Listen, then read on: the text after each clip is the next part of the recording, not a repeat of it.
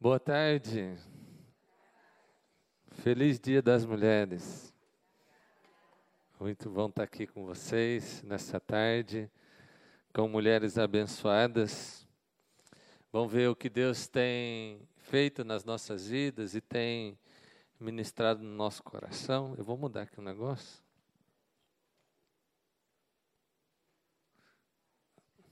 Muito bem. Nós vamos começar hoje uma nova série, Amadurecer. Na verdade, é uma brincadeira com as palavras, da palavra amadurecer. Mas o meu desejo é que nós, como mulheres, sejamos mulheres maduras.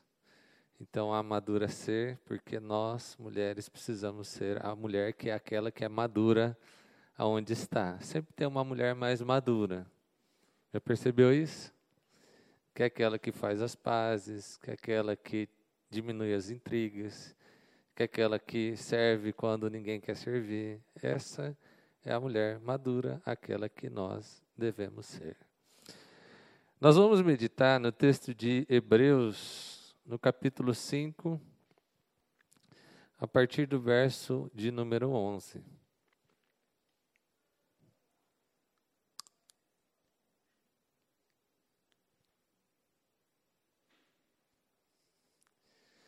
Se você quiser deixar aberta a sua Bíblia, eu vou ler mais para frente, tá?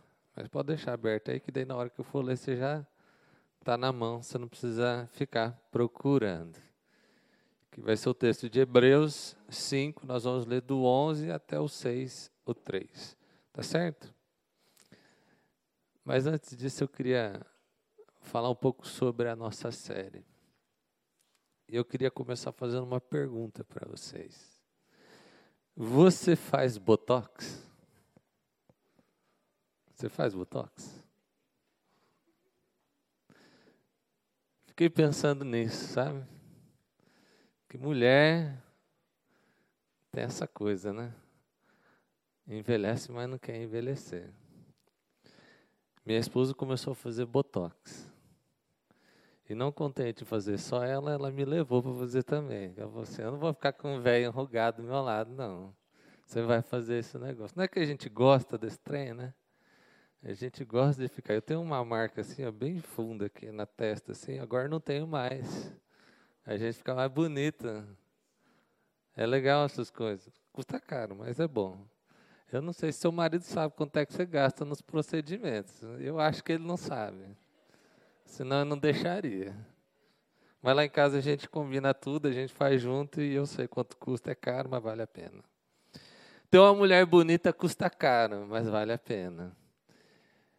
Ter um homem bonito também custa caro. Põe teu marido na academia, manda ele se arrumar um pouquinho, compra as roupas bonitas e põe botox nele também, que ajuda. A gente quer parecer mais jovem. O nosso tempo enalteceu essa coisa de ser jovem. E a figura que a gente deseja já não é mais a figura da maturidade, mas é a figura de uma moça de 23 anos. Essa é a imagem que nós construímos como a imagem ideal. E o grande problema disso é que nós estamos a vida toda buscando ter essa imagem e quanto mais o tempo passa, mais a gente se frustra, porque nós não estamos ficando mais novo, né? Agora, será que essa deveria ser a imagem que a gente tanto busca? A pastora Rosângela começou falando de uma coisa que chamou meu coração e falou: o Espírito Santo de Deus tem algo aí. Porque ela falou assim: que a beleza é passageira, mas a mulher que teme o Senhor foi isso, né? E às vezes a gente está buscando beleza. Às vezes a gente está buscando ser igual aquela moça, aquela mulher que nós não somos e não vamos ser. E talvez o nosso coração está entristecendo porque a gente está mirando num alvo que a gente não deve ter. Já parou para pensar que hoje é dia das mulheres? E eu vou dizer uma coisa que talvez você não tenha percebido, mas hoje não é o dia das meninas. Hoje não é o dia das moças. Hoje é dia da mulher. E ser mulher não é o mesmo que ser menina. Ser mulher não é a mesma coisa que ser moça. Ser mulher é ser diferente. É ter outros propósitos, é ter outro projeto, é ter outra maturidade. Agora, veja bem, maturidade leva tempo, mas tempo não necessariamente leva a maturidade. Você pode ser muito nova e ser madura, e você pode ser muito avançada na idade, porque eu não vou chamar ninguém de velha, né? E não ser madura. E sabe o que eu tenho percebido? Que nos dias de hoje, porque nós estamos mirando naquela menina, pela sua estética, nós estamos deixando de amadurecer como outrora amadurecíamos e tornávamos-nos como nossas avós, que eram mulheres firmes, que eram mulheres seguras, que eram mulheres que davam conta da vida e das coisas.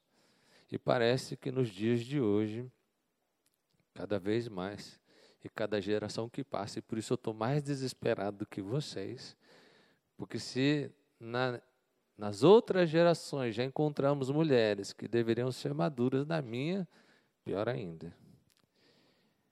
Eu queria falar sobre maturidade com vocês. Nós vamos começar um ciclo de cinco semanas que nós vamos falar sobre maturidade, amadurecer. E nós vamos falar sobre cinco virtudes da maturidade. E a primeira que está ali é comer. Pensa numa criancinha. A primeira coisa que ela vai aprender é comer. Tem criança, tem bebê que não consegue comer. Tem que ir lá na, na fisioterapeuta, na é outra coisa, fonoaudiologista, e ela vai ensinar a mãe a dar de amamentar para o filho. Que a primeira coisa que a criança precisa aprender é aprender a comer. Depois ela vai aprender a falar. Será que nós já aprendemos a falar? E aqui eu vou dizer mais do que soltar palavras pela boca. Será que a gente compreendeu a forma de dizer? Depois, produzir, porque depois que a gente come, depois que a gente fala, chega um momento da nossa vida que a gente começa a produzir. Depois, reproduzir. Que chega no momento da nossa vida que não só mais a gente produz, mas a gente produz na vida dos outros. Talvez você é mãe, ou se você não é mãe, você tem filhos, filhas espirituais, pessoas com quem você convive e ensina. Você está reproduzindo. E por fim nós vamos morrer. E quando nós morremos, o que é que vai ter ficado de nós nesse mundo? Eu creio que uma mulher madura ela aprendeu essas cinco virtudes. Ela entende esses cinco processos da sua vida e ela vai então produzir e reproduzir e viver e deixar de viver na vida como uma mulher madura. O texto de 1 Coríntios 13, 11, que é o texto que me inspirou para pensar essa série, diz assim: Quando eu era menina, falava como menina, pensava como, é, como menina, tá? Eu, eu traduzi para vocês. Então, quando eu era menina, falava como menina, pensava como menina, raciocinava como menina. E quando me tornei mulher, deixei para trás as coisas de menina. Você deixou para trás as coisas de menino na sua vida? Talvez você tenha deixado a boneca para trás. Talvez você tenha deixado a casinha da boneca para trás. Talvez você tenha deixado os brinquedos e algumas coisas para trás.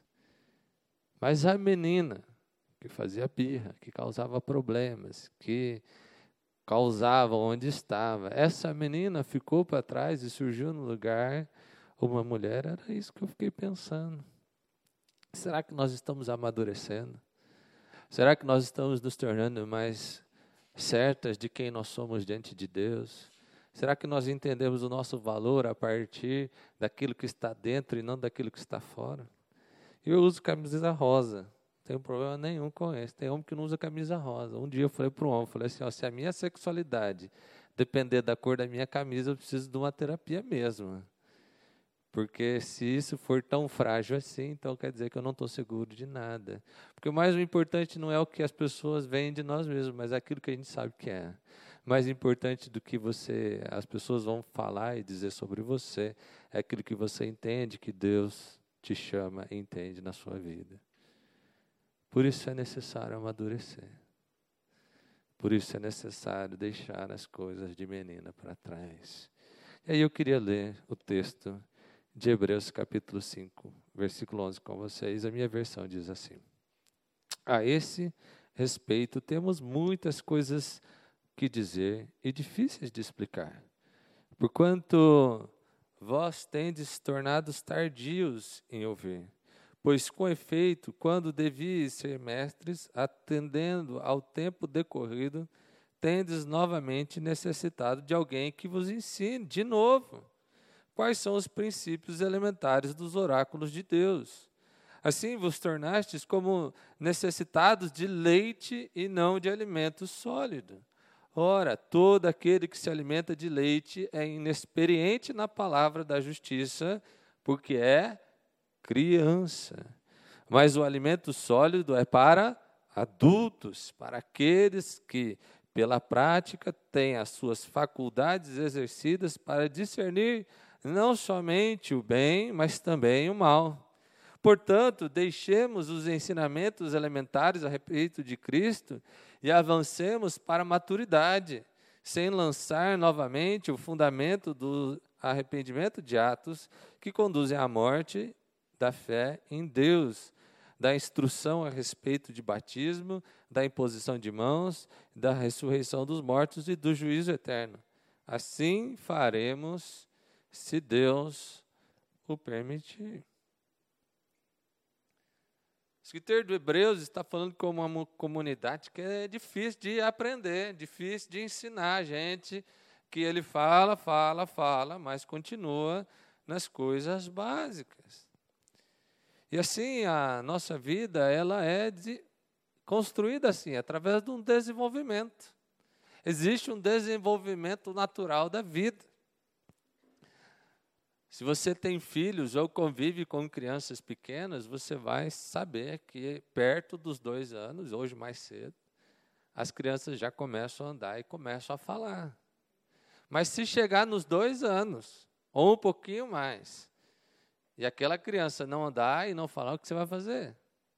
O que você faria se teu filho, com dois anos, tua filha com dois anos, não falasse nem andasse? Você ia falar assim, está tudo bem? Você ia no médico, já estava desesperada, já tinha dado tudo quanto é coisa. Se no médico adiantar, já tinha procurado o pastor e feito tudo. Porque na vida existe uma expectativa normal.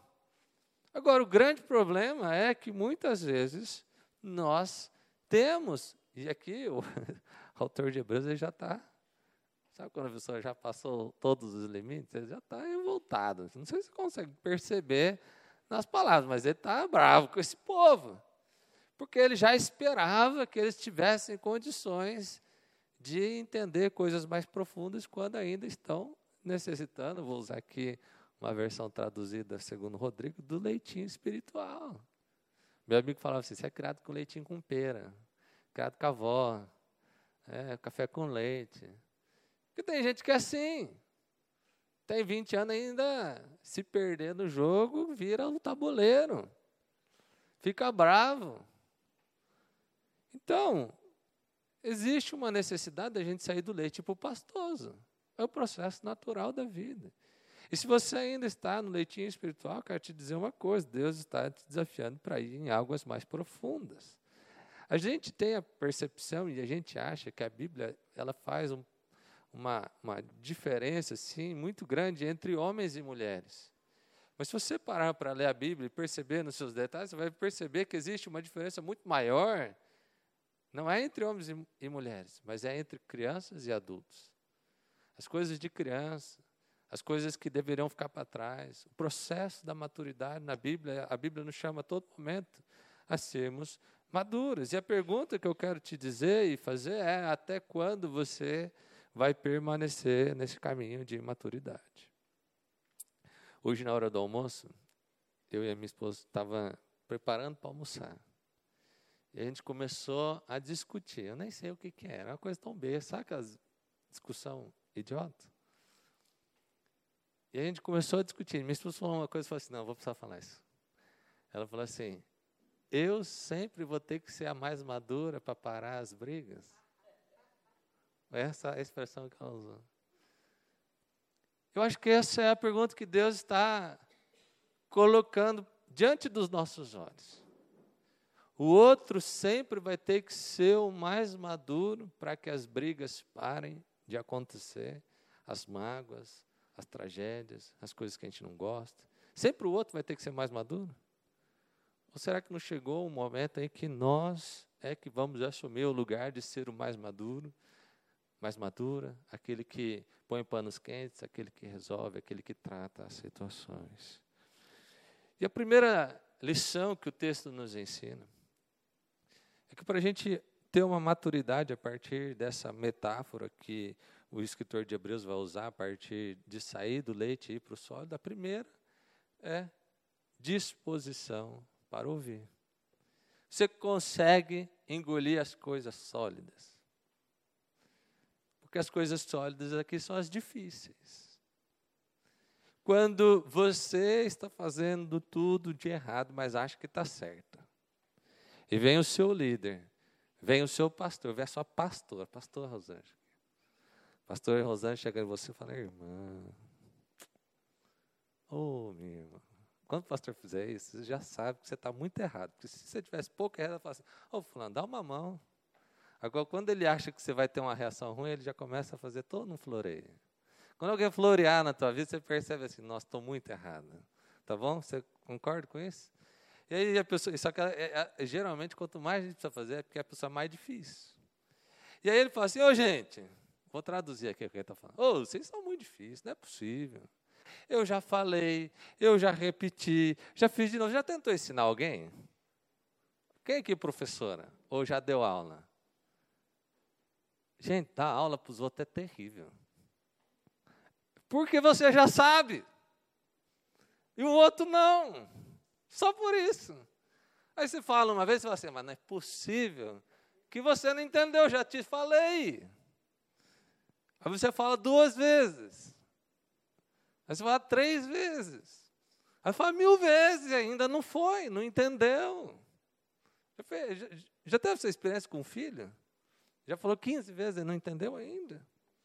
É isso que o escritor de Hebreus está dizendo. Gente, eu já cansei de falar das coisas básicas para vocês, porque parece que vocês ouvem, mas não querem aprender. E será que o nosso coração às vezes não é assim? A gente já ouviu, a gente já sabe, a gente até tem a impressão que a gente está fazendo errado, mas a gente não quer mudar. Uma das coisas mais difíceis do processo educacional é que, geralmente, e você que é professor, você vai, vai concordar comigo, que geralmente parece que a pessoa mais preocupada com o aprendizado do teu aluno é você. E quando o aprendizado mais beneficia ele.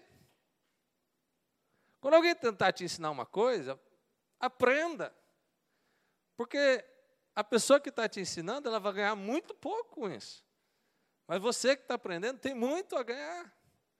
Então, aproveite o momento de aprender e absorva, faça um esforço para entender, para internalizar. Ninguém para para te ensinar porque quer extrair de você alguma coisa tão valiosa, mas pelo contrário quer dar algo valioso no seu coração para que você possa enfrentar a vida de uma forma diferente. E a pergunta que eu te faço nessa tarde é: qual o teu nível de conhecimento? Você ainda está no leitinho espiritual? Ou alguém, ou você já está comendo feijoada? E sabe o que é comer feijoada? Às vezes a gente senta para conversar, eu e a pastora Rosângela. E apesar dela ser bem mais experiente que eu, eu estou mais tempo no ministério. E às vezes eu preciso ser pastor dela. E quando eu vou pastorear a Rosângela, eu não fico fazendo floreio. Eu falo, Rosângela, não faça isso. Vai dar errado. Eu não preciso ter dela já entender o básico da fé. Então eu posso ir direto ao assunto, eu posso falar, para com isso, faz assim, e ela faz.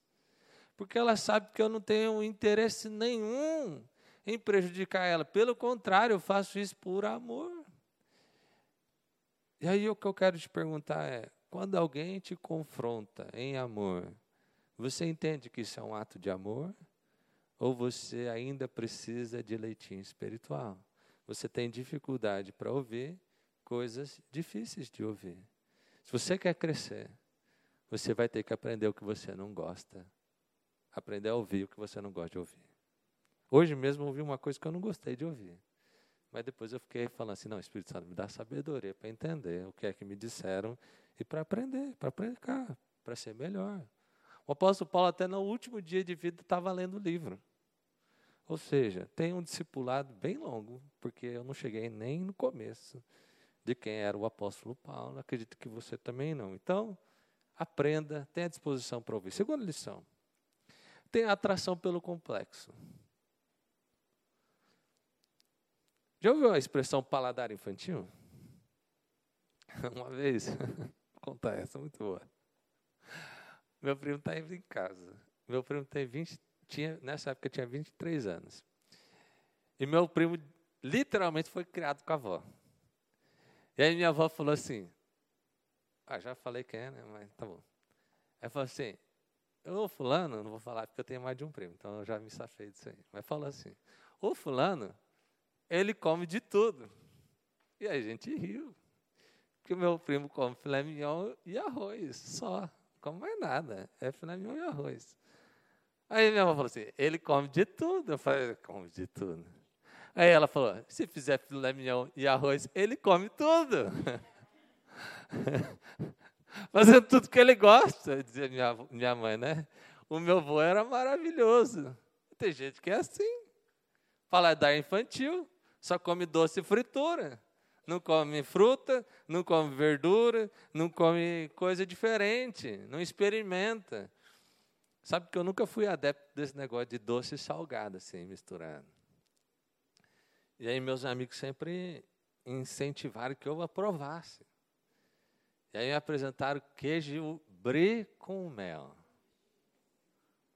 Aí eu falei assim, não, mas não pode ser bom esse negócio. Aí falaram assim, não, então você vai comer antepasto de berinjela com pão de fermentação natural que é azedo. Eu falei, não. E aí eu comecei a comer essas coisas. Talvez na primeira vez eu não gostei tanto. Mas eu fui me educando a aprender a apreciar sabores complexos. Porque doce e fritura é um gosto simples.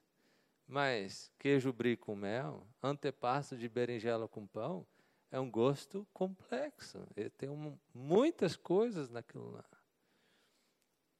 E por que eu estou falando tudo isso? Porque às vezes a gente quer saber só o básico da fé cristã.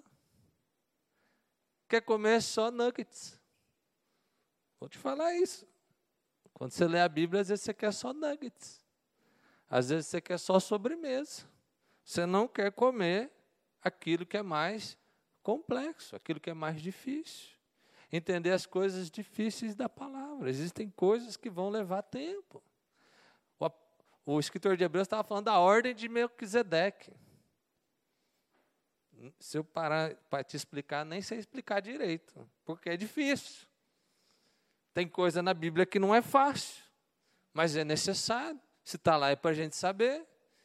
E Deus nos chamou para conhecer a palavra de Deus com profundidade, sabedoria e inteligência.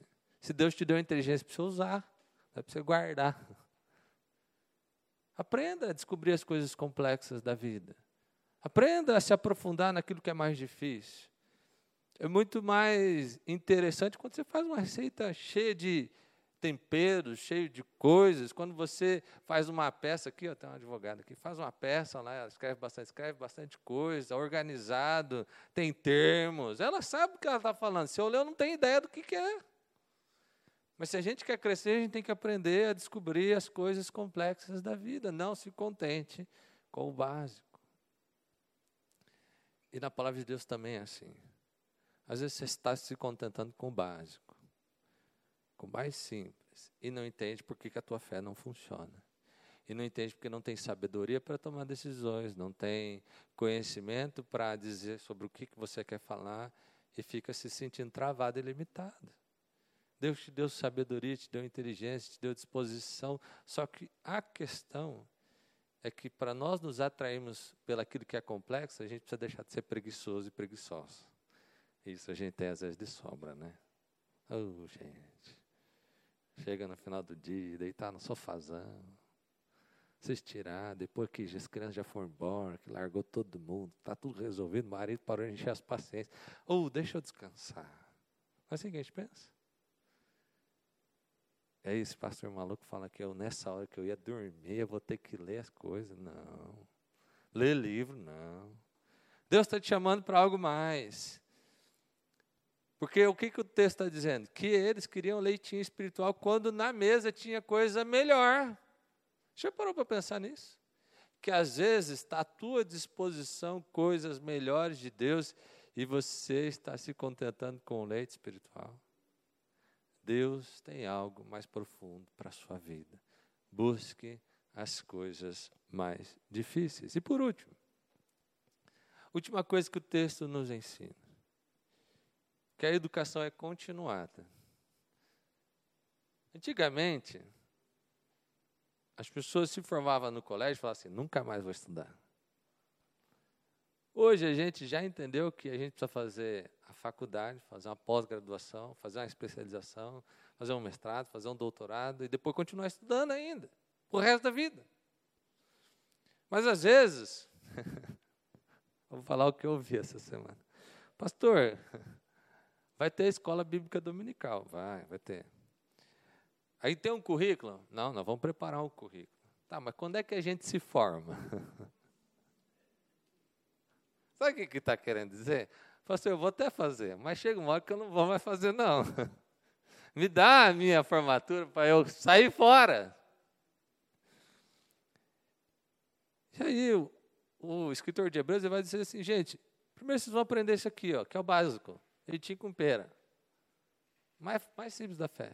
Depois vocês vão começar a descobrir coisas mais complexas a respeito de Jesus. Quem foi Jesus, sacerdote, porque Jesus foi o nosso sumo sacerdote, aquele que de fato pagou o preço pelas nossas vidas. Nós não precisamos de mais ninguém para ter acesso ao Pai. Tenho acesso às Escrituras. Sou profeta, você é profeta, diz a palavra de Deus. Vocês são sacerdotes, sacerdotisas. Porque a Bíblia diz que nós somos sacerdócio real de Deus, nação eleita, povo santo. Você tem acesso livre ao Pai. Não precisa de ninguém que interceda no meio de você. A minha oração não faz diferença nenhuma. A minha oração é a mesma que a tua oração. São só duas orações. Quando eu oro e você ora, são duas pessoas orando. Essa é a única diferença. A minha oração não tem mais poder, por mais que eu gostaria que tivesse, mas não tem. Mas é uma questão do discipulado, da maturidade, de se tornar a pessoa que você precisa ser de avançar nos ensinamentos, de conhecer aquilo que é mais profundo e de conhecer algo que vai nos tornar homens e mulheres igual Jesus. A palavra de Deus diz que Jesus, desde a infância, ficava lá aos pés dos mestres, discutindo teologia com eles. Não é à toa que Jesus foi um mestre de teologia. Não é um mestre de conhecimento. O que é teologia? Conhecimento de Deus. Teologia Logia, estudar quem é Deus. E a pergunta que eu me faço é: nós estamos de fato nesse caminho para se tornar igual a Jesus? A cada dia aprendendo, a cada dia moldando, a cada dia trabalhando algo no nosso coração para que a gente seja pessoas adultas, mulheres, não meninas, mulheres, segundo o coração de Jesus. Gente que não causa problema, mas gente que resolve problema. Quando Jesus estava no lugar, ele não machucava os outros, mas ele curava. Eu quero te perguntar uma coisa: onde você está? Pessoas são machucadas ou são curadas? Suas feridas são mostradas ou são o teu remédio que é mostrado? Porque nós temos vivido num tempo em de pessoas que são doentes, são. A gente está vivendo esse momento do autoconhecimento. Todo mundo sabe que tem. Eu sou borderline, eu sou isso, eu sou aquilo, eu sou aquilo outro. A gente é a, a sociedade que mais sabe o que tem. Mas a gente só faz isso, sabe o que tem. Agora você que se vira, desvia de mim. Eu sou, eu brigo mesmo, então você não, não chega perto. Eu sou ruim mesmo, então não mexe comigo. E a palavra de Deus não fala sobre isso. A palavra de Deus fala assim: vocês são pecadores, pecadoras. Gente que passou do leitinho, que vai para a feijoada. E quando você chegar na feijoada, você já não vai ficar mais magoada, mais rebelde. Vai acontecer uma coisa errada, porque acontece no meio da igreja, você vai falar assim: Deus, obrigado, porque o Senhor tem propósito e eu vim aqui para ser objeto de cura e não de, de, de confusão. E aí então, nós vamos ser pessoas maduras. Eu quero terminar. E eu queria dizer que você pode gostar de parecer jovem. Pode fazer botox, não tem problema nenhum, viu? Não é pecado. Pode fazer. Você pode até gostar de se vestir como jovem, não tem problema nenhum. Às vezes é meio estranho, mas tudo bem, você pode gostar. Agora você não pode ser como uma jovem, como uma adolescente. Você não pode ser. Isso você não pode. Você precisa ser mulher.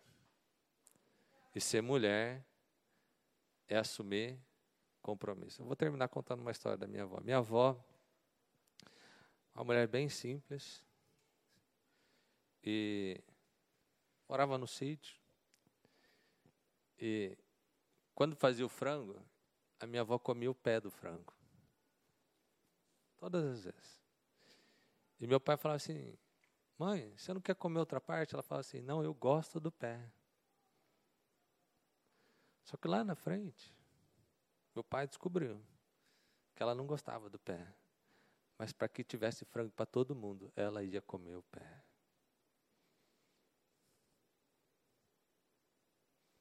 Isso é uma mulher. Isso é uma mulher. Alguém que fala assim, dá o pé, eu vou comer, eu gosto disso. Pode me dar o pior, eu gosto, eu aceito eu recebo. O mais importante que eu estar satisfeita é eu construir a família. Você vive numa família. Você vive numa família maior chamada igreja. Você está disposto a comer pé? Ou você quer a parte mais nobre, o momento mais visto, se é a estrela, machucando pessoas? Deus nos chamou para o ministério da reconciliação, mas para isso a gente precisa crescer, sair do leite. Aprender que existe um gosto mais complexo. Aprender que existe uma vida diferente. Isso é necessário. Se você continuar como menina, você vai pagar um preço por isso. Porque é normal você ser menina quando você tem 10 anos. Mas quando você tem 50 anos e é uma menina, isso é um problema. Isso é um problema na sua vida, você não fica bem consigo mesmo. Isso é um problema na sua família, as pessoas têm problema com você. Isso é um problema com as suas amigas. Mas sabe qual é o maravilhoso? Jesus está aqui. Jesus está aqui. E Ele pode fazer você amadurecer. E a pergunta que eu quero te fazer: você quer ser a madura, ser a mulher mais madura de onde você estiver? A mãe de todas? A mãe de todos? Porque eu creio que Deus está nos chamando para ser essa mulher. Queria te convidar, queria orar com você. Eu queria que nesse momento você perguntasse para o Senhor. Feche seus olhos onde você está. Pergunte para o Senhor. Deus, eu estou ouvindo as coisas mais difíceis que me dizem, aquelas que eu não gosto de ouvir, estou ouvindo, tenho disposição para ouvir. Senhor, alguma coisa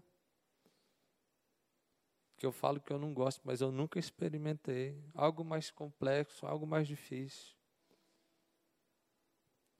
Algo que não está na mesa das crianças, está na mesa dos adultos e que eu não comi ainda. Senhor,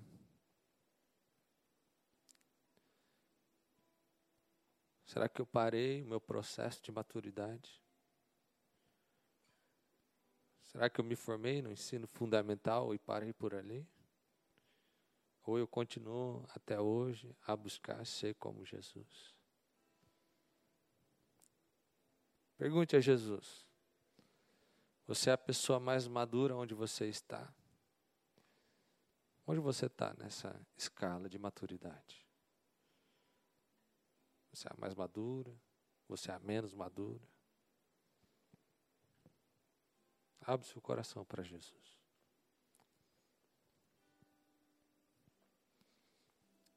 Senhor, nós reconhecemos que somos orgulhosos e orgulhosos. E que muitas vezes somos nécios, novos, pequenos, quando nós já poderíamos ser mestres e mestras da tua palavra. Se não somos, Pai, é porque há algo errado ou porque a gente não ouviu, ou porque a gente não quis aprender, porque a gente desistiu no meio do caminho.